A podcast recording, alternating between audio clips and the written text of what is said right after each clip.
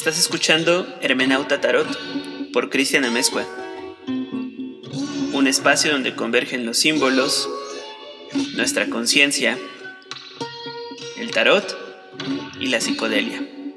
Te invito a pasar, ten las llaves. El oráculo está aquí para ti. Odiseo es quien arroja luz sobre la oscuridad quien desata los nudos, quien manifiesta lo ignoto, quien precisa lo incierto. Para aquella civilización arcaica el conocimiento del futuro del hombre pertenecía a la sabiduría. Apolo simboliza ese ojo penetrante, su culto es una celebración de la sabiduría, pero el hecho de que Delfos sea una imagen unificadora, una abreviatura propia de la Grecia indica algo más, a saber que el conocimiento fue para los griegos el valor máximo de la vida. Otros pueblos conocieron y exaltaron la adivinación, pero ningún pueblo la elevó a un símbolo decisivo, por el cual, en el grado más alto, el poder se expresa en conocimiento como ocurrió entre los griegos. En todo el territorio helénico hubo santuarios destinados a la adivinación. Esta fue siempre un elemento decisivo en la vida pública, política de los griegos, y sobre todo, lo que es característico de los griegos es el aspecto teórico ligado a la adivinación. La adivinación entraña conocimiento del futuro y manifestación, comunicación de dicho conocimiento. Eso se produce a través de la palabra del Dios, a través del oráculo. En la palabra se manifiesta el hombre, la sabiduría del Dios y la forma, el orden, la conexión en que se presentan las palabras revela que no se trata de palabras humanas, sino de palabras divinas. A eso se debe el carácter exterior del oráculo, la ambigüedad, la oscuridad, la alusividad difícil de descifrar, la incertidumbre. Así pues, el Dios conoce el porvenir, lo manifiesta al hombre, pero parece no querer que el hombre lo comprenda. Hay un ingrediente de perversidad, de crueldad en la imagen de Apolo que se refleja en la comunicación de la sabiduría. Y de hecho dice Heráclito, un sabio, el Señor a quien pertenece el oráculo que está en Delfos no afirma ni oculta, sino que indica. Frente a estas conexiones, la significación atribuida por Nietzsche a Apolo parece insuficiente. Según Nietzsche, Apolo es el símbolo del mundo como apariencia, en la línea del concepto schopenhaueriano de representación, esa apariencia es a un tiempo bella e ilusoria, de modo que la obra de Apolo es esencialmente el mundo del arte, entendido como liberación, aunque sea ilusoria, del tremendo conocimiento dionisíaco, de la intuición del olor del mundo. Giorgio Colli, El nacimiento de la filosofía. Hola, hola, bienvenidos al episodio número 27 de Hermenauta Tarot. Si es la primera vez que escuchas este podcast, te lo agradezco mucho. Si eres de los asiduos y constantes escuchas de este proyecto, te lo agradezco al doble.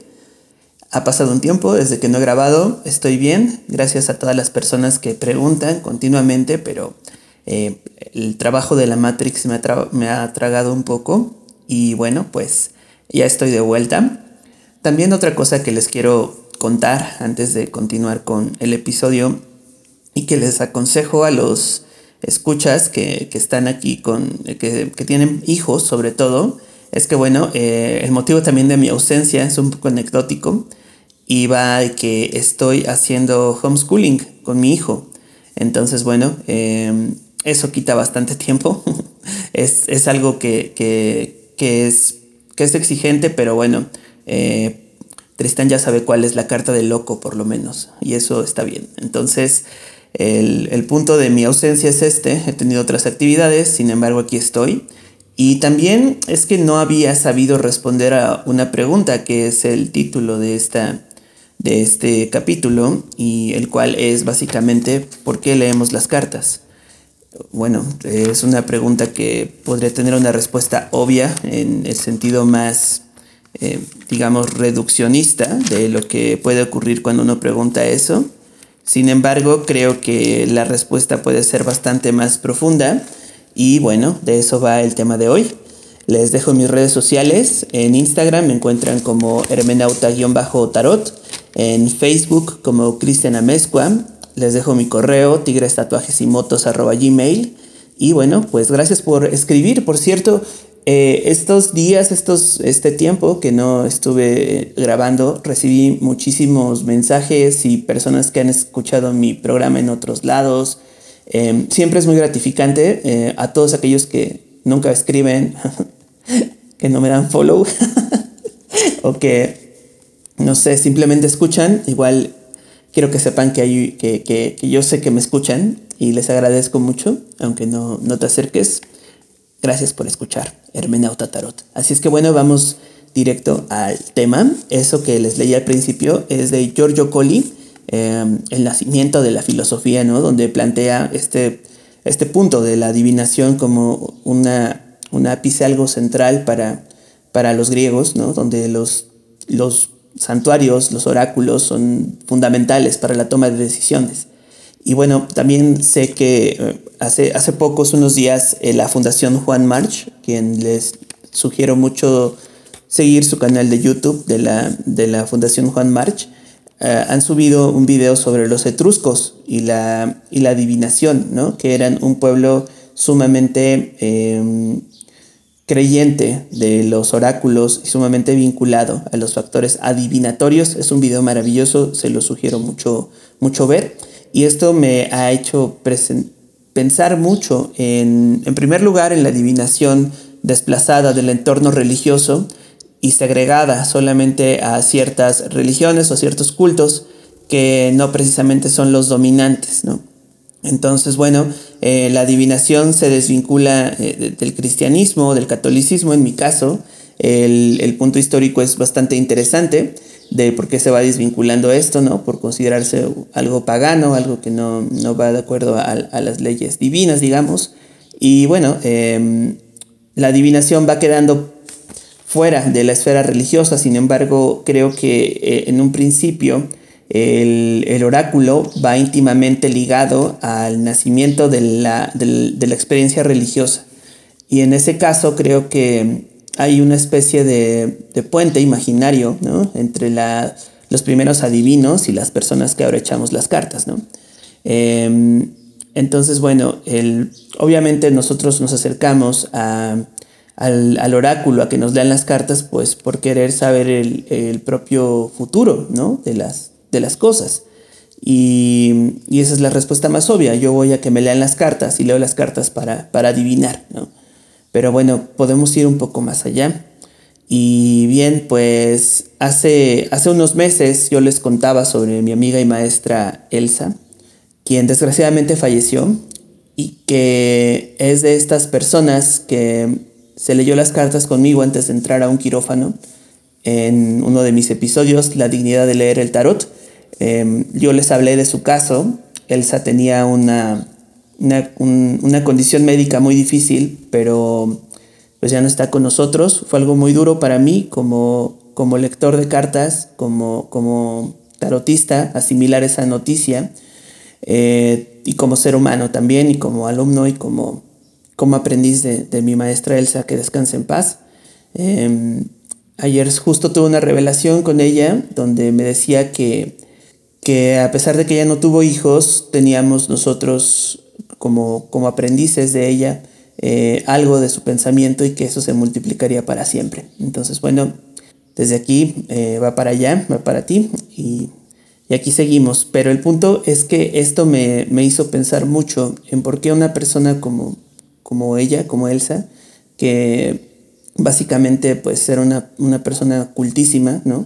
Eh, se acerca hacia el oráculo, ¿no? También no solamente porque, eh, o sea, no es porque ahí el oráculo es para supersticio, supersticiosos o personas que no, que, que, vamos, que son ignorantes, ¿no? Claro que no, entre uno más conoce de, de, vamos, de, mientras más cultura tienes, más quieres ir al oráculo, ¿no? Pienso yo, no es algo que, que se salve por, por, digamos, prejuicios sobre que sea marginal, ¿no? Consultar oráculos, para nada.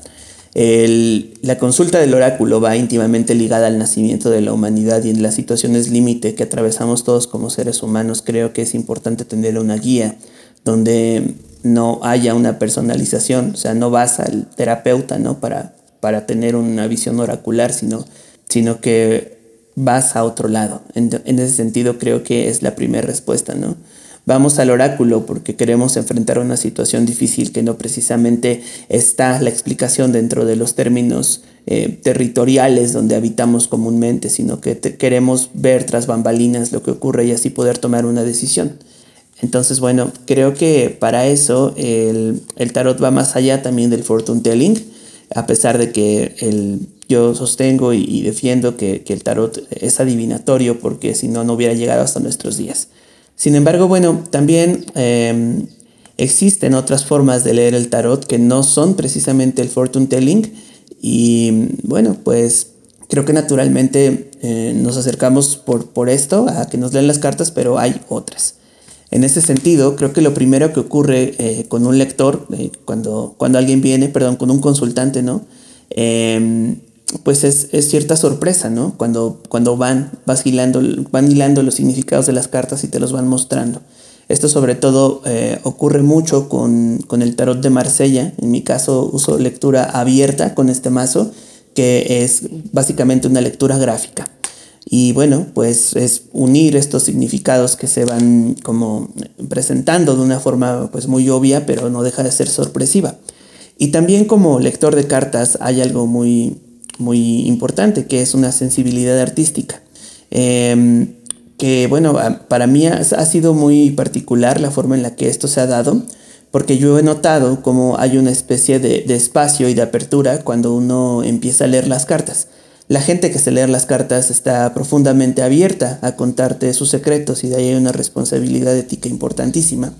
Entonces se abre un espacio como de confesión, ¿no? De confesión entre quien lee las cartas y quien te está eh, haciendo las preguntas. Entonces esta instauración de espacios, digamos, como seguros o espacios de, de intimidad, que es lo que se logra, también pienso que es una de las respuestas al por qué por qué leemos cartas, ¿no? Y es para precisamente poder establecer estos espacios donde pueden surgir todas las dudas que un consultante tenga. En mi caso, por ejemplo, yo no, eh, yo no limito el tipo de preguntas. No me gustan mucho las de salud, por ejemplo, pero bueno, aún así eh, lo hago.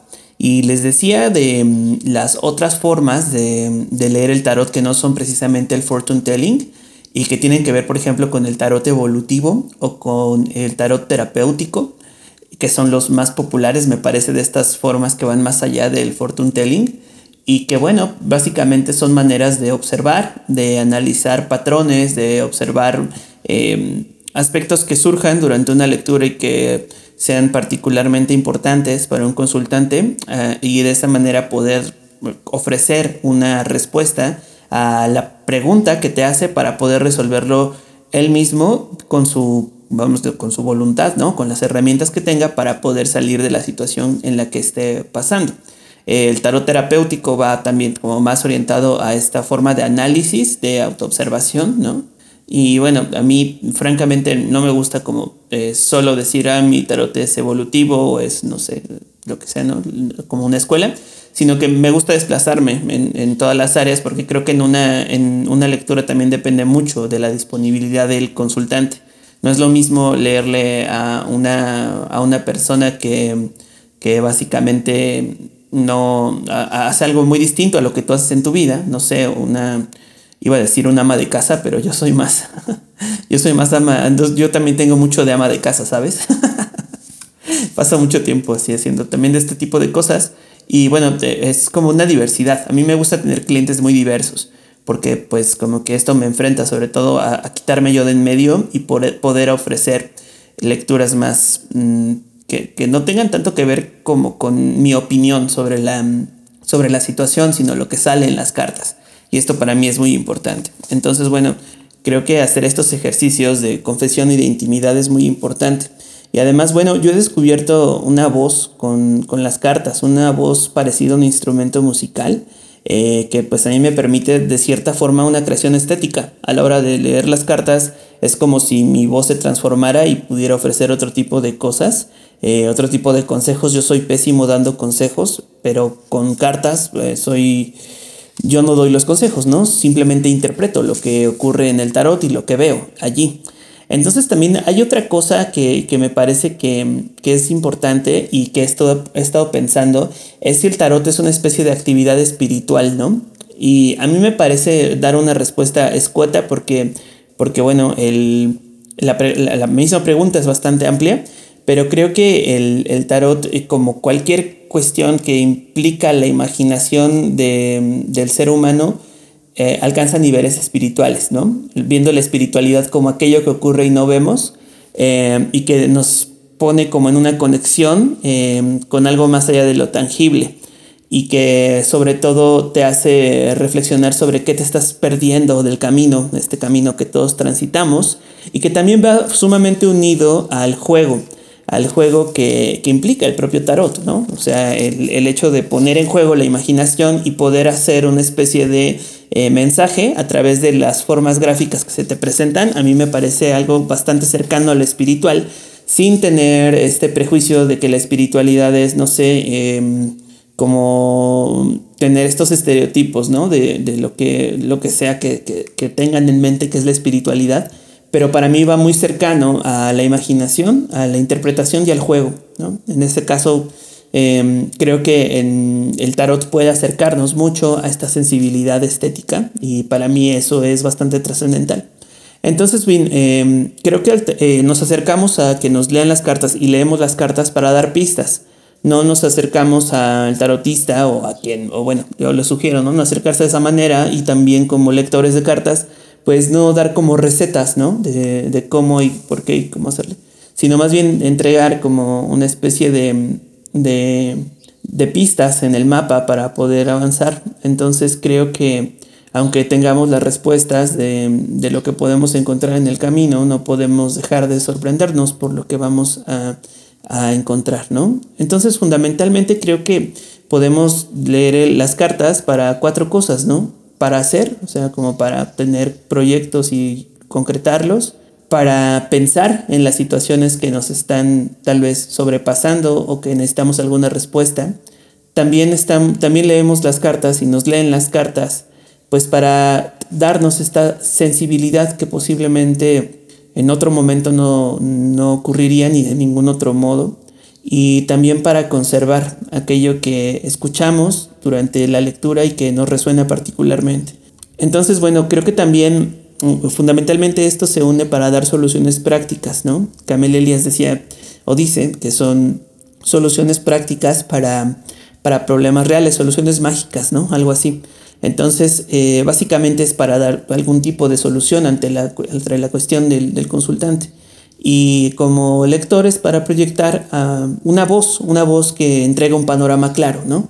Entonces, básicamente leemos las cartas para ponernos en juego y para poder entregar estas respuestas a, las, a, los, a los problemas que nos plantean. Existe cierta belleza en las situaciones difíciles y creo que el tarot como un un agente aleatorio de imágenes y de significados que se unen entre sí puede entregar una cara que no estamos viendo como lectores ni como consultantes.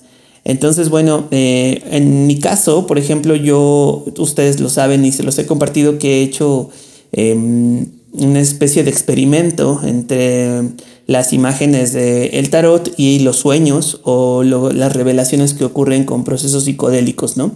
Em, ¿Por qué? Porque para mí el tarot es algo que, va más allá de, de, siquiera una realidad tangible como la que vivimos y que une una, una voz que está del otro lado. Y esta otra voz es la que nos permite eh, ver situaciones extraordinarias, es la que nos vincula de alguna forma nuestra imaginación con aquello que no vemos como cuando los niños señalan algo o se toman un juego de verdad y este juego se convierte pues digamos en su en su personaje, en su avatar y, se lo toman muy en serio y tal vez este juego lo mantienen durante un buen tiempo hasta que cambian de juego, pues a mí algo así es el tarot.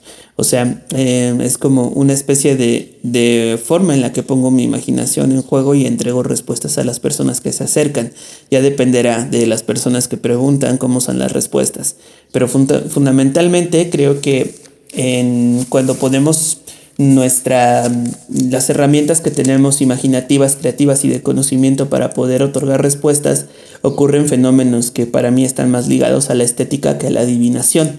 Sin embargo, eh, el, vamos, el suceso estético y el suceso, digamos, de la revelación estará ligado al saber y ese saber se va a poder instaurar a partir de que uno conoce su mazo y de que uno conoce sus cartas y que uno puede otorgar mensajes. No podemos leer simplemente las cartas por lo que vemos allí no sale de nuestro ronco pecho. No lo descarto, no lo descarto, pero para mí es limitar bastante el uso de la, de la baraja. En ese sentido, creo que es importante tener un, marco referencial para poder entregar respuestas Y creo que leemos las cartas también porque es una forma de conocer otra forma de comunicar mediante 78 naipes. Entonces, en este sentido, creo que también las cartas pueden ser un medio de expansión de conocimiento y de lenguaje. Em, la posibilidad de usar cartas para entregar mensajes me parece algo maravilloso, algo profundamente sensible y que nos vincula a las primeras formas de, adivinación y consejo.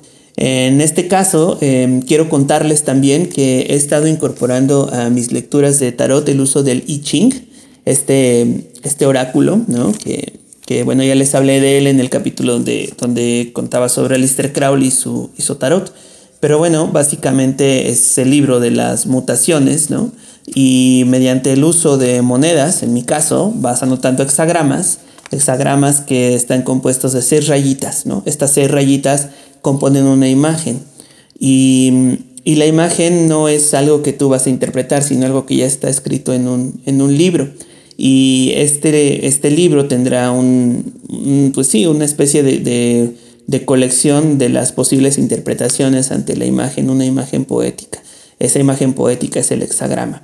Y entonces tú te quitas de en medio porque no estás interviniendo en cómo van a caer las monedas, simplemente vas anotando, lees la interpretación de la, a la persona que, te está preguntando y, esa, y ese consejo que le da el I Ching, bueno, pues eh, lo tomará de tanta profundidad como sea.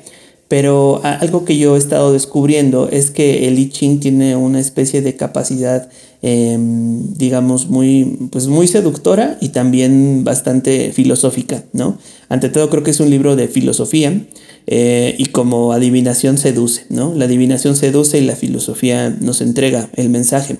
O tal vez es al revés, no sé. En mi caso sí ocurre a veces de un lado, a veces del otro. El punto es que cada una de las respuestas que I te va otorgando te da la capacidad de interpretar aquello que te dice. Y ya va a depender de, tu, de la profundidad, eh, tanto imaginativa como intuitiva y, vamos a pensar que tengas sobre el, propio, el propio oráculo y lo que te dice es lo que te va a determinar a tomar o no decisiones, ¿no? El punto es que eh, es importante que a pesar de que somos eh, como lectores, agentes activos de interpretación y como consultantes, agentes activos de pregunta, nos quitemos en medio y observemos lo que nos dicen las cartas, no lo que uno quiere decir sobre la situación.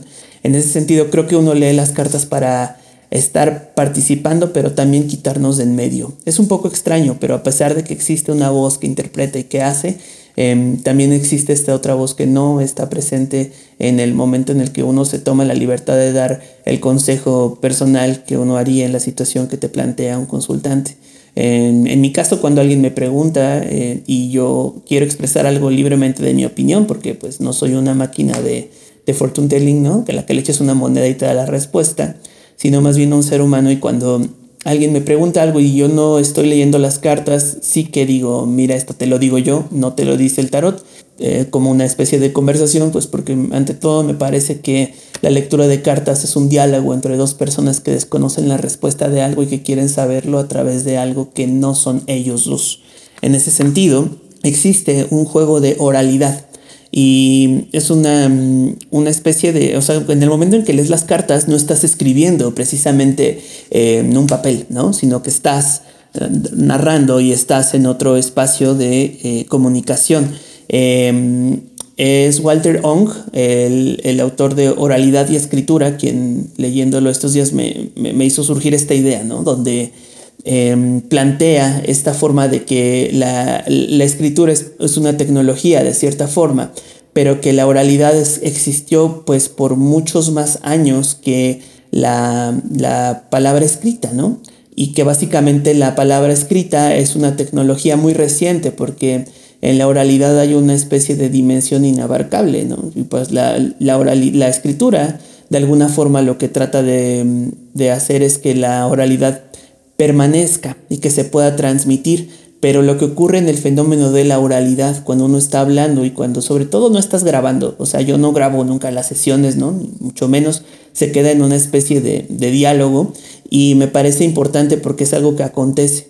Cuando uno está leyendo el tarot es lo que acontece en el momento y te quedas con lo que en ese momento escuchaste o quisiste escuchar para de en los días siguientes, los meses siguientes, del tiempo que te corresponda, pues bueno, pongas en juego todo eso que, ocurrió durante una lectura de tarot, me parece un ejercicio de, oralidad y de expresión, en donde la imaginación hace una conexión profunda con lo que uno, uno, estudia, con el saber, ¿no? En ese sentido creo que el saber se conecta a aquello que va más allá. Entonces, bueno, mediante este dinamismo de intercambio de, de palabras es como eh, obtenemos las respuestas. Uno lee las cartas para tener esta, esta temporalidad en la que da esas respuestas prácticas, ¿no? En mi caso, o sea, a mí me encanta por eso leer las cartas, porque es una especie de activación de mi, de mi, de mi creatividad, de mi cabeza, de mi cerebro, no lo sé, que no encuentro en ningún otro lado. Entonces es un medio de expresión. Leer las cartas prevalece em, en, nuestros, en, mis días, yo como, como lector, porque para mí es importante encontrar estos mensajes a través de las cartas que de otra forma no encontraría, ¿no? Entonces, para mí es muy importante eso. Y sobre todo porque, bueno, creo que, em, creo que hay una especie de, de, de necesidad, ¿no? Por, ante la incertidumbre, naturalmente pero también eh, que estudiar tarot, o sea, estudiar cómo está estructurado, por qué, como tal, o sea, como el tarot como un género, em, digamos, como un género literario, ¿no? Por decir algo así, que de eso se va a tratar el siguiente capítulo.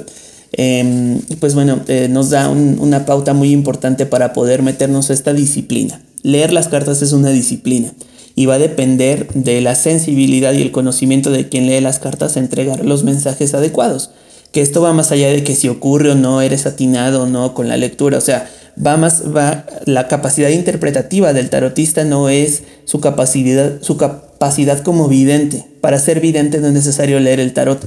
Eh, la evidencia es una especie de, de, acontecimiento, algo que le ocurre a ciertos seres humanos, ¿no? Mi hermana es uno de ellos, luego sueña cosas que ocurren y esto seguramente le ha pasado a muchos de ustedes, ¿no? Eh, tenemos la capacidad como seres humanos de conectarnos a la evidencia para, eh, pues sí, observar lo que va a ocurrir antes de que pase. Pero para esto no es necesario leer las cartas. Esto me parece que es un, otra disciplina y esta disciplina es más bien una especie de consejo, de, de juego de, y de interpretación. De interpretación que, como les digo, les planteo y sostengo, tiene que ver más con con la, con la cuestión estética y con la forma en la que uno habla y mediante la palabra poder transformar aquello que el consultante o tú necesites transformar. Así es que bueno, eh, hace unos días estábamos pues, viendo estupideces en, en, YouTube, mi amigo Diego y yo, y nos salió un, un video sobre el, brujo mayor, ¿no? Esta persona muy, muy célebre en, en, México, ¿no? No sé, así en otros países, pero bueno, eh, así le dicen. Y, y, básicamente lo que, lo que hace el brujo mayor es que está en un programa de estos de, de payasitos matutinos y le preguntan, ¿México va a llegar al quinto partido en el Mundial o no, brujo? A ver, saca tus cartas, güey, a ver, dinos. Y bueno, entonces eh, el brujo mayor pues, está, ¿no? Diciendo, sí, va a llegar al quinto partido en México, así decía el titular, ¿no? Y entonces pensé, neta, pues para esto lees las cartas, pues sí, ¿no? Tal vez sí, no sé. Pero el punto es que el brujo mayor saca su tarot White Smith, ¿no? Su rider, y pone dos cartas. Y, y, ya le dicen los payasitos estos de la tele, a ver, eh, va a pasar México y se emociona, ¿no? Porque sale como la estrella y el, y el rey de bastos, creo, ¿no? Entonces, bueno, el brujo mayor dice, sí, eh, México va a llegar al quinto partido, pero va a empatar, ¿no? Le sale como el juicio y el dos de oros o algo así. Entonces, bueno, eh, esto es curioso porque los, los medios, digamos, o sea, la, de la televisión, bueno, no sé, la, televisión, yo no, no tenemos tele, solo un monitor aquí en casa, pero pues me doy cuenta que a través de este animal llamado algoritmo, pues sigue habiendo personas haciendo este tipo de lecturas y, y, y, pues sí, que le hacen mucho a la mamada, ¿no? En, en la tele con, con el tarot para para hacerlo ver como algo pues sumamente eh, pues sórdido y carente de sentido, solamente ser como el fortune telling, ¿no? En ese caso creo que es uno de los peligros, solamente avanzar hasta cierta línea de, de tarot y eso solamente obtener respuestas del futuro o de lo que me va a pasar o si México va a llegar al quinto partido, eh, me parece que, que es como llevarlo a un rincón en el que no existe la multiplicidad y es por eso que yo trato de abrazar la mayor cantidad de tradiciones que pueda aprender en esta vida para poder eh, leer las cartas, ¿no? Porque a mí me parece importante que, que exista esta pluralidad, ¿no? Eh, no tiene nada de malo hacer eh, predictivo, tarot predictivo. De pronto en los círculos más especializados de tarot veo que el tarot predictivo lo van como desplazando, ¿no? Para adaptar uno más racional y más, este, donde se hable del inconsciente y donde se hable de... Pero bueno, leemos el tarot, leemos las cartas porque hay preguntas y hay respuestas que tienen que escapar a la racionalidad para que alcancen su mejor forma. Decía Bataille, cual, cualquier forma de racionalidad tiene que destruirse necesariamente o desaparecer para que alcance su mejor forma. En ese sentido creo que de alguna forma el tarot a pesar de que tiene elementos artísticos, filosóficos, herméticos, principios sumamente complejos para poder aprender a leerlo, hay algo que habita en el lector de cartas que no está y que no es siquiera, em, no es sujeto de enseñanza, no se puede enseñar, ¿no? Y es la parte intuitiva, ¿no? Entendiendo más la intuición em, desde un sentido profundo y no el sentido, eh, pues sí, como banal que le solemos dar a la palabra intuición, creo que es muy importante em, no dejar de pensar en ello. Así es que bueno, de cierta forma, estas situaciones donde el tarot se ve eh, involucrado en si México llega al quinto partido o no, pues está chidas, ¿no? Pero pues tampoco me parece que para eso sea para lo único que, sirve, que sirve el tarot, ¿no? Entonces creo que bueno, em, este, este episodio ha servido y está sirviendo para poder reflexionar sobre el papel adivinatorio del tarot de alguna manera, pero también sobre la capacidad sensible que nos puede que nos puede, nos puede hacer, ¿no? Sin embargo, creo que nos leemos y leemos las cartas para poder decidir, para poder tomar decisiones, que finalmente es de las cosas más complejas que hacemos como seres humanos y que, bueno, es, es muy difícil poder mm, decidir en algunas, en algunas situaciones, ¿no? En ese sentido, creo que em, puede haber una especie de educación en la adivinación. Mm, me parece que sí, y esto tiene que ver con escuchar las señales. Entonces, bueno, eh, creo que hay, una especie de conocimiento semiótico en el, en el caso del tarot, donde a partir de la observación de los símbolos y de las cartas se puede dar una respuesta, ¿no? Eh, leer el tarot de manera semiótica. Ina Semetsky tiene un libro que, bueno, no un libro, tiene una investigación muy chingona, muy increíble sobre edusemiotics, sobre tarot. Eh, se los recomiendo mucho a quien le esté interesando este tema. Y bueno, es básicamente porque hay una especie de, teoría, ¿no? Donde nosotros aprendemos por eh, imágenes, ¿no? El ser humano va aprendiendo eh, por, por, las imágenes que, que, observa y a partir de ellos empieza a hacer una transformación bastante profunda en nuestro interior. Pero bueno, eh, básicamente creo que leemos las cartas para poder observar aquellas señales y aquellas formas que de pronto se nos escapan ante aquello que aquí enfrente de nosotros, ¿no? Y pues bueno, pues básicamente porque em, en estos, como decía Arthur White, hace poco leí una, una quote de estas en, en la cuenta de Instagram de Tarot Association, ¿no? Que decía que no hay boletos de regreso en los grandes viajes, ¿no? En este viaje que estamos nosotros.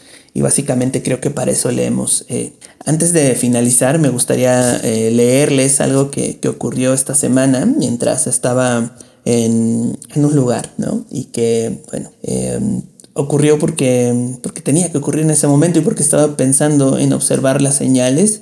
Y bueno, es una, es una cosa muy breve, em, pero pues va así y ahorita les digo por qué y qué, qué ocurrió. Se llama esto, es así, es muy breve, se los prometo. Estábamos comiendo quesadillas. Una mujer atendía su puesto como siempre bajo unas lonas y un comal alimentado por un pequeño tanque de gas. Esta es una de las imágenes más mexicanas, el maíz que se transforma en tortillas con algún guiso delicioso y una salsa que a esta edad me provoca una acidez consecuencia de mi consumo excesivo de café. Pedí dos burritos de suadero y Alejandra una de queso, Tristán una de pollo extra con opales. La mujer del puesto hizo lo suyo y con sus manos puso unas tortillas en un comal que antes había sido una tapa de no sé qué, pero la flama del gas se extinguió las tortillas no se pudieron hacer y la mujer mentó la madre tres veces. Se puso el puño en la frente por su descuido y luego nos dijo que tomaría cinco minutos en ir y venir con el gas. Pero antes de eso dijo, a ver, a ver, ay cabrón, mi tío, cuando a una se le apaga el comal es porque alguien se murió. Se dirigió a los clientes incluidos mi mujer y mi hijo. Es que tengo un tío malo y a uno siempre le avisan. Nomás espero que se haya ido en paz. Ya me vino a regañar por última vez Yo la verdad moría de hambre y no era mal pedo, no me sentía mal por lo de su tío si es que había sido así, pero mis tripas ya rugían. Decidimos esperar mientras la mujer conseguía más gas y pidió un teléfono prestado para poder pedir el tanque de combustible. Llamó. En esas estaba cuando la flama volvió a arder de forma espontánea. Ah, cabrón, si ya no había gas, espérenme tantito. La mujer volvió a llamar por teléfono y alguien le confirmó del otro lado de la línea que efectivamente su tío había muerto. Todo esto nos lo relataba mientras echaba tortillas y hacía su trabajo. Yo tenía hambre y no podía procesar el momento hasta hoy. El ser humano siempre busca señales y el desplazamiento de la adivinación de la vida religiosa hace que busquemos ese gesto inexplicable en otro tiempo y en otro espacio, una flama que no prende, el sueño revelador, la señal del otro lado, las cartas. Es difícil existir sin dejar de tomar en cuenta todas las operaciones misteriosas que ocurren detrás del escenario donde, nos, donde nosotros actuamos. Me comí mis burritos, miré al cielo, pedí un, pedí un segundo por el difunto y guardé silencio. Después me puse a jugar con mi hijo. Divina es la raíz que nos une con el, que nos une con lo desconocido. Pues hasta aquí este episodio de Hermenauta Tarot. Gracias por escuchar. Eh, les dejo de nuevo mis redes sociales. En Instagram me encuentran como Cristian Potlach, en Facebook como Cristian Amezcua. Eh, nuevamente, gracias por escuchar este podcast y nos vemos, nos escuchamos después. No escribir y aquí estoy con los brazos y el corazón abierto.